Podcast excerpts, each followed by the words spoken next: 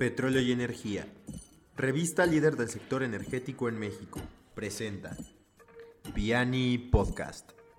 La voz del sector.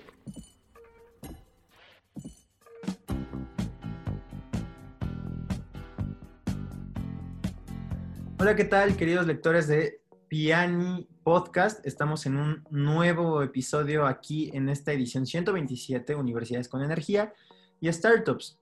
Hoy me da gusto presentarles a un invitado muy especial que tiene una iniciativa bastante, bastante, pues, llamativa. Él es Samuel Neunschwander.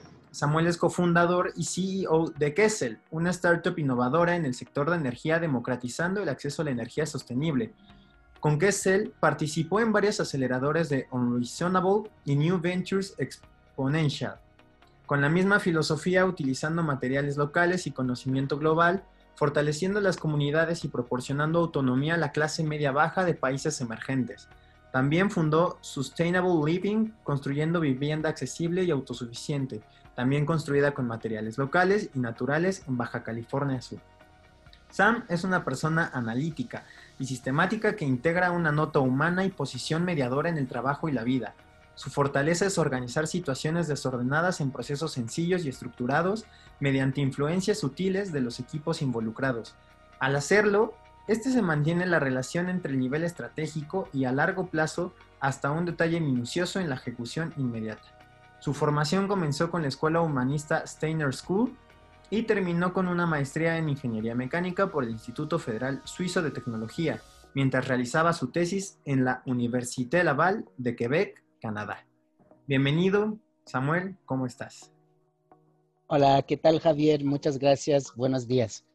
Este, pues muy bien, yo quiero comenzar con preguntarte, ¿en, qué etapa de tu vida decidiste preocuparte por estas dos, dos, vertientes, tanto la clase media baja a la que decides este, llevar tu producto y el producto en sí?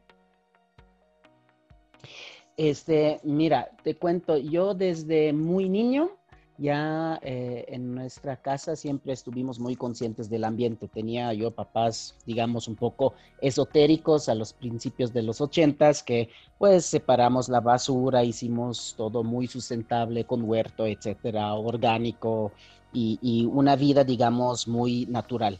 Entonces, esta parte, digamos, de la preocupación por el ambiente ya la tuve desde muy chiquito.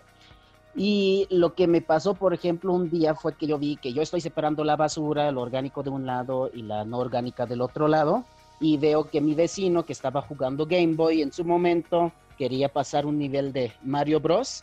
y se le acabó la pila y en su preocupación por el, por el alcanzar el nivel de, de Mario, pues tiró las pilas sobre la basura orgánica. Y con este acto simple, negligente y sin mala intención, pues lo que hizo es pues restarle a los días o semanas de trabajo de separación de basura. Y ahí me empecé a preguntar y cuestionar mucho cómo le hago para otra persona también se comporte de una manera sustentable, este, sin que sea su prioridad, porque claramente en el caso de mi vecino no lo fue, ¿no? Entonces, ahí me, me, empecé a cuestionar cómo le hacemos para que todos tengan acceso, digamos, a tecnología sustentable y se porten de manera sustentable, pero tal vez su prioridad es la parte económica. ¿no? Entonces, de allí pues surgió el interés para tecnologías, en este caso calentador de, de agua solar, que podría ser más económico que un calentador normal y la gente se decide por el calentador, digamos, sustentable por una cuestión de incentivo económico y como efecto secundario se comporte de una manera sustentable. La cuestión que me preguntaste para la clase media baja en países emergentes, pues yo soy suizo y pues somos muy pocos y somos un país muy afortunado en términos económicos. Y me quedó claro que el occidente generó mucho impacto ambiental durante pues el siglo XX y al ver la cantidad de gente que vive en el resto del mundo y en las próximas décadas va a necesitar energía, en cantidades aumentadas en sus clases media, dije, tenemos que hacer algo para que no se comete el mismo error por los próximos 6 o 7 mil millones de personas en el siglo XXI. Entonces, es una elección sí, de democratización, pero también muy consciente de que tenemos que dar las herramientas a donde va a tener mayor impacto por la cantidad de, personas y usuarios. Muy bien, entonces, este, por ejemplo, aquí mi, pregunta sería más o menos, este, bueno, creo que ni siquiera sería necesario preguntarlo, ya que, pues, mi pregunta es realmente, ¿cómo es esta diferencia entre Suiza y los países en los que has vivido como Chile, Nueva Zelanda, Estados Unidos, Canadá y México en el tema de la sustentabilidad? Más o menos, ¿cuáles son estos diferenciadores entre países? Em, diferenciadores, o sea, sí se vive de manera muy distinta. Creo que la conciencia existe en, diferentes niveles en, en todos los países. ¿A qué me refiero? Digamos, hoy en día en Suiza sí es cierto, separamos la basura, la tasa de reciclaje de, vidrio es más del noventa y tantos por ciento, lo mismo con botellas PET. Este, yo creo que es una cuestión muy económica, o sea, se pone un costo a la basura, entonces minimizas la basura y por ende tienes un comportamiento, eh, digamos, sustentable, ¿no? Eh, pero si piensas en México, de su manera también este, la población indígena pues era sustentable, solo tomaba de la naturaleza lo que necesitaba sin impactarla de una manera este, o perjudicarla de una manera que iba a dañar a largo plazo. Entonces, diferencia, yo creo que depende de la tecnología que tienen disponible para usarlo y también pues el uso que, que luego le dan. Em, pero mi punto ahí es, cada entorno es distinto. A lo que voy es, nosotros en Suiza calentamos el agua eh, para hacer calefacción de casa, del hogar, para ducharnos obviamente, para trapear el piso, para lavar los trastes y lavar la ropa a 90 grados, ¿no? Entonces el perfil de uso de agua caliente y el impacto energético que hay para el uso de agua caliente es muy distinto. En México normalmente usamos agua caliente únicamente para pues ducharnos y eso a 40, 50 grados, nada más. Entonces yo creo que la diferencia es el entorno, o sea, el contexto climático y también el contexto cultural del uso que se tiene que tomar en cuenta para encontrar las soluciones y las herramientas que sean adecuadas para cada uno de los países no es que el mismo calentador solar vaya a funcionar en Suiza para la demanda de todo lo que les conté, que algo que exista aquí en México que simplemente sirve para ducharse principalmente. Muy bien, y, por ejemplo, a raíz de que se crea Kessel, que sabemos que es una empresa 100% mexicana, tecnología sustentable, este, ¿Cómo se realiza este proceso para la fabricación del producto? ¿Cuáles son los, materiales? Este, más o menos en qué, en qué se ahorra para, que sea 100% sustentable. Entonces, lo que nosotros eh, pensamos siempre es que los insumos que se utilizan para generar un producto que se consume en, en la sociedad tienen que venir del mismo entorno. Entonces, los materiales que nosotros usamos son materiales que ya están, digamos, de uso común en la industria, principalmente en la industria de construcción. ¿A qué me refiero? Si uno construye una casa, pues ya existe la industria de construcción y solo vas a consumir o tener o comprar un calentador solar cuando ya tienes un hogar para poder este, calentar el agua. Entonces lo que hacemos es básicamente un piggybacking, usar materiales ya existentes para evitar, obviamente, eh, costos logísticos eh, de, importar cosas, eh, problemas aduanales, problemas de embargos de mercado, pandemias globales que luego hacen que se cierran plantas del otro lado del mundo y se pone en riesgo tu cadena de suministro. Entonces, nuestros materiales sí están hechos, entre otros, de, polímeros para evitar la oxidación y tener una mayor duración pero todos los insumos están producidos en México para este, tener, digamos, también un impacto económico aquí, un derrame económico aquí y asegurar que siempre podemos suministrar. En el caso de la pandemia tuvimos la suerte que pues no tuvimos un impacto por proveedores porque todos fueron nacionales y con los cierres y estire y afloje pudimos mantener todo el tiempo la producción viva. Muy bien, y, por ejemplo, e, este tema de la pandemia, ya, que tocaste el tema, ¿cuál, cuál serían las, los retos para el, para el cierre de este año que pues prácticamente ya falta muy poco, ¿no? Para que termine. Entonces, ¿cuáles serían los retos de Kessel para que se pueda tener un año fructífero, un cierre de año bueno? Em, a mí me sorprendió bastante el efecto de la pandemia. Yo pensé que como primer efecto iban a bajar o caerse y desaparecer las ventas, eh, cual no fue el caso porque el objeto está considerado, nuestro producto está considerado como una inversión a tu hogar, a, la casa.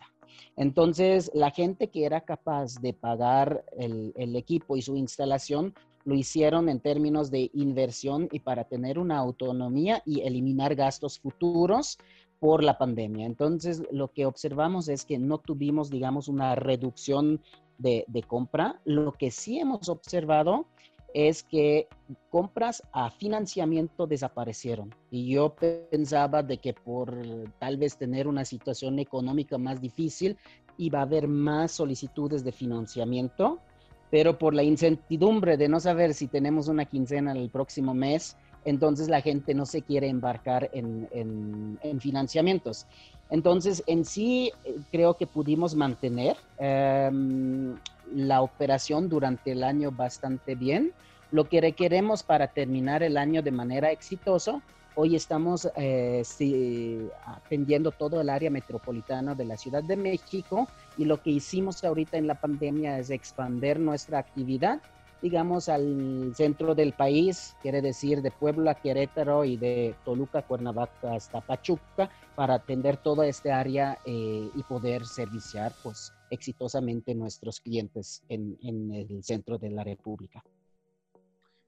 Perfecto. Y ahora, manteniendo esta línea, supongo que la van a mantener, ¿no? Para inicios del siguiente año, para seguir manteniendo esta, este formato que me acabas de mencionar. Eh, para el próximo año tenemos planeado de también ofrecer nuestro servicio en, otra área, eh, en el Bajío, específicamente para atender también la gente entre León, Aguascalientes, Guadalajara, etcétera. Y como ya tenemos implementado un ERP y estamos bastante organizados. Entonces la idea es de hacer como un copy-paste de la operación que tenemos en el centro con una fábrica en Cuautitlán Izcalli y llevar la operación pues localmente a la región del Bajío.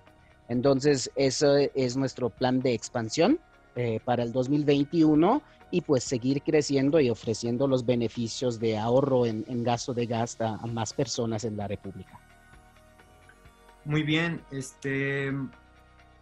Ahora, por ejemplo, en el tema de, la sustentabilidad que, tú me mencionas, ¿te, gustaría atacar otros mercados aparte de, del que ya tienen establecido? O sea, ¿te gustaría llevar y ampliar todavía más tu nicho? ¿O, te gusta mantener esta idea y quedarte con, con lo que ya tienen en Kessel?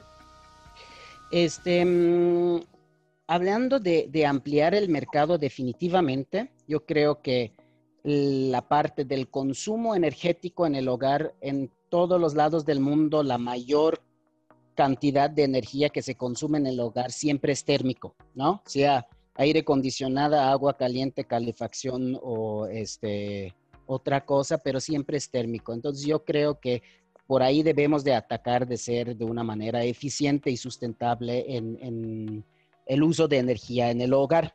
Y por ende, pues podemos expandirnos en otros países emergentes que también tienen mucha demanda, llámese Colombia, la India, Etiopía, o sea, hay muchos lugares en donde nos gustaría también expandir que es el para tener una operación, digamos, contextualizado, tropicalizado a las necesidades de cada uno de los países. Y siento que justamente manteniendo la filosofía de usar insumos locales se logra a generar un producto que cumple o satisface las necesidades locales. Aparte de eso, en términos de, producto, sí, yo personalmente siempre estoy buscando una manera de cómo podemos en un hogar ser completamente autosuficiente y completamente sustentable o lo más posible, haciendo uso de la tecnología y no solo para agua caliente, pero para toda una vivienda. Y de ahí surgió un poco el otro proyecto, Sustainable Living, que son ya casas completas hechas de materiales naturales y locales que obviamente son al 100% autónomos y no dependen de una línea de luz eléctrica, ni de gas, ni de acarreo este, de, agua y desagüe, etcétera. Entonces, obviamente ahí la idea es de generar más productos para ampliar la oferta que tenemos o en Kessel o de forma con una otra empresa. Pues muy bien, este, pues ya para ir más o menos cerrando la conversación, eh, pues muy interesante todo lo que platicas, la verdad, eh, eh, sobre todo el tema de ampliar el mercado, que creo que es importante, sobre todo para que una empresa pues logre mantenerse, ¿no? Este, ahora, mi, mensaje, mi, mensaje mi, pregunta es, ¿qué mensaje darías tú a, todos esos jóvenes emprendedores que, que, quieren justamente empezar su propia empresa, su negocio, que, quieres, que quieren que esté enfocado al, mercado sustentable, ¿tú qué mensaje les darías? Pues yo diría que, necesitan dos virtudes. Uno yo lo llamaría escuchar. Este, y el otro estar muy apasionado por lo que están haciendo y tal vez no solo aplica para la parte del mercado de, energías sustentables o de construcción renovables o este temas. Y la escucha es muy importante, uno, o escuchar el cliente, escuchar sus mentores, sus socios, sus empleados, para poder eh, absorber una retroalimentación lo más rápido posible y convertirla en una mejora, sea del servicio, producto, del emprendimiento o, o de la propia persona, porque uno crece y transforme mucho también su propia persona con la experiencia del camino de emprender. Entonces yo creo que eso es algo muy importante de estar siempre abierto a la escucha, acompañado de la perseverancia, obviamente, que va a ser que lo vas a llegar y me lleva al segundo punto, o sea, necesitan estar muy, muy apasionados de la idea, de su concepto, del camino. ¿Por qué? porque van a pasar por muchos altos y bajos y en los momentos de los bajos es importante de seguir, de rediseñarse y seguir y en este momento si no tienen pasión y quieren tirar la toalla,